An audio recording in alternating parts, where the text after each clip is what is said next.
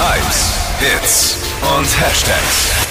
Flo Kerschner Show Trend Update. Ich habe wieder mal einen richtig leckeren Trend im Netz entdeckt. Und zwar eine Tassen-Zimtschnecke geht gerade auf TikTok viral. Ja, in Tassen kann man alles machen. Ja, voll. Und äh, ich finde, Zimtschnecken sind sowas krass Geiles. Also ich könnte mich davon echt voll essen. Und äh, die TikTok-Variante, die geht super easy. Ihr braucht nur eine Tasse und eine Mikrowelle.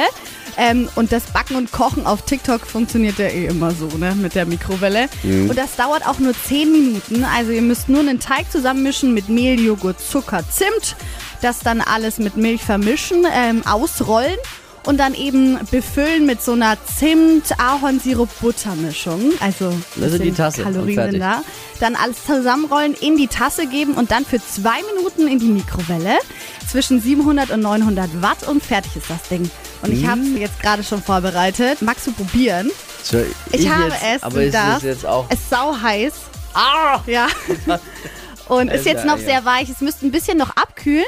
Damit der Teig nicht vegan, bisschen- oder? Doch, es ist vegan. Sicher. Ich habe es vegan gemacht. Also ihr könnt veganen Joghurt, vegane Milch und Mm. Zimt und vegane Butter. Oh, ist gut, aber heiß. Ist sehr heiß. Mhm. Kurz abkühlen lassen und dann ist es das perfekte Frühstück.